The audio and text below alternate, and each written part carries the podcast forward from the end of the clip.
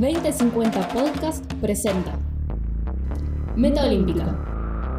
La cobertura de los Juegos Olímpicos Tokio 2021. Estas producciones reúnen las diferentes voces de los estudiantes de la Facultad de Periodismo y Comunicación Social de la Universidad Nacional de La Plata.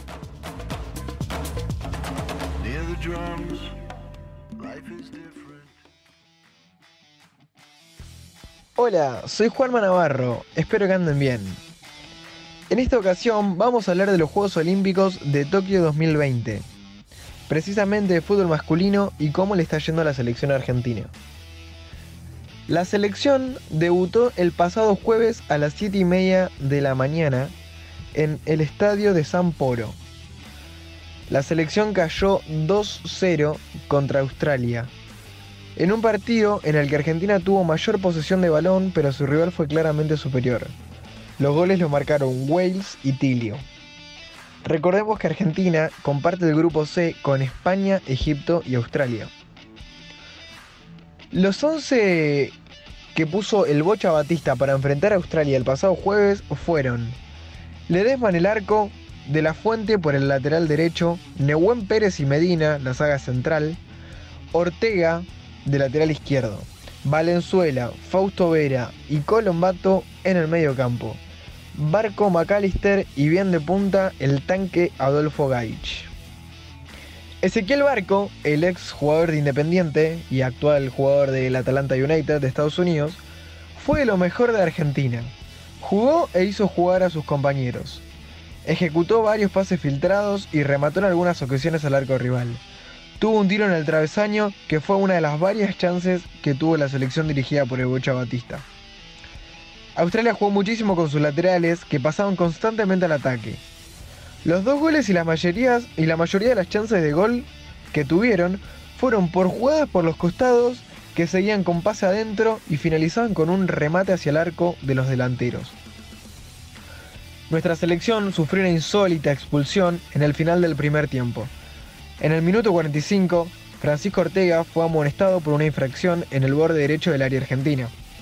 Y en el minuto 46, en la misma jugada, Ortega ve la segunda tarjeta amarilla por un forcejeo con un australiano en la previa de ese tiro libre. El árbitro también amonestó al jugador australiano, pero a nosotros nos dejó con 10 jugadores en el campo.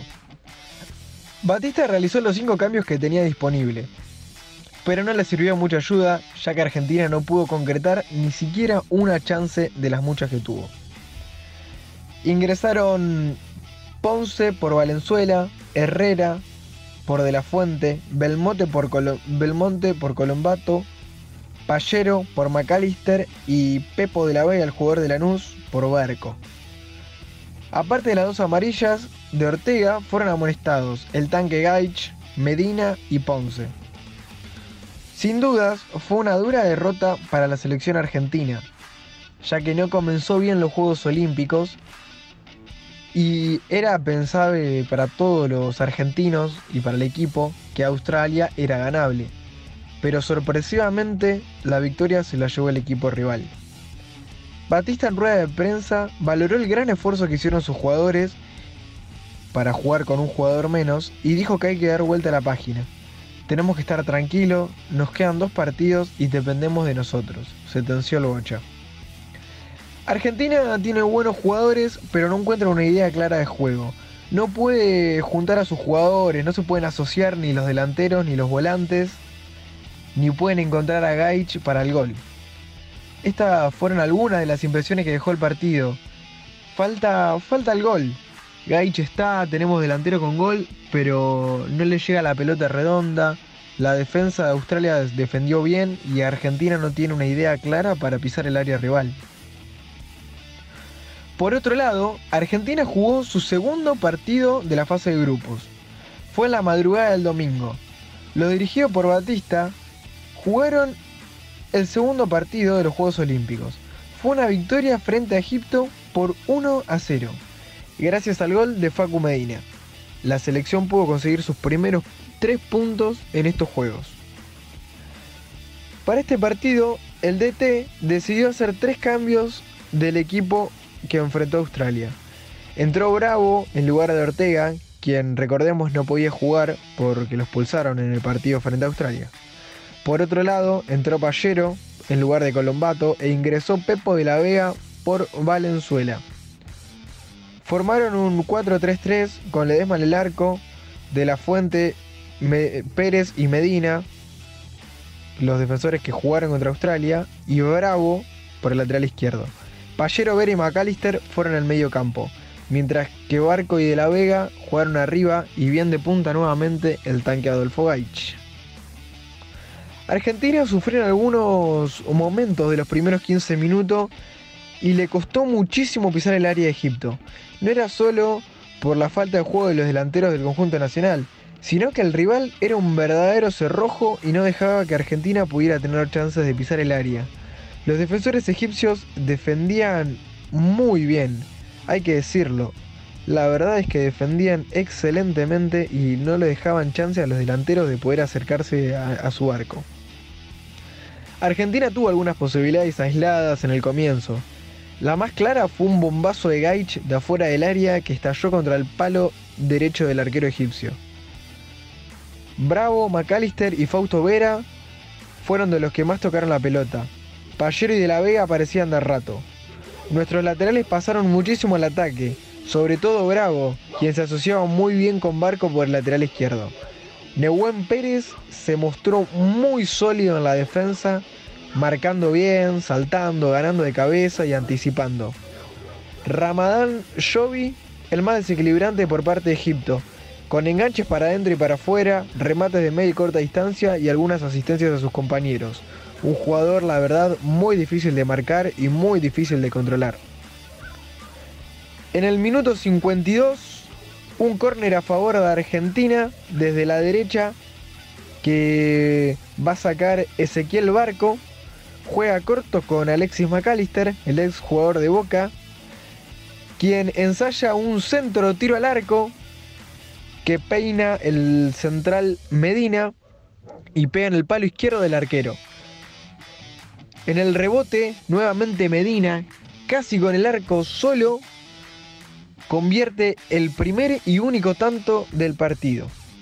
Argentina se puso 1 a 0 y jugó un poco más tranquilo. Encontró el gol por fin.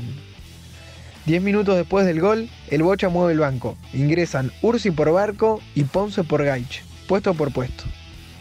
En el minuto 78 sale Pallero, ingresa a Belmonte. Sale uno de Banfield, entra uno de Lanús.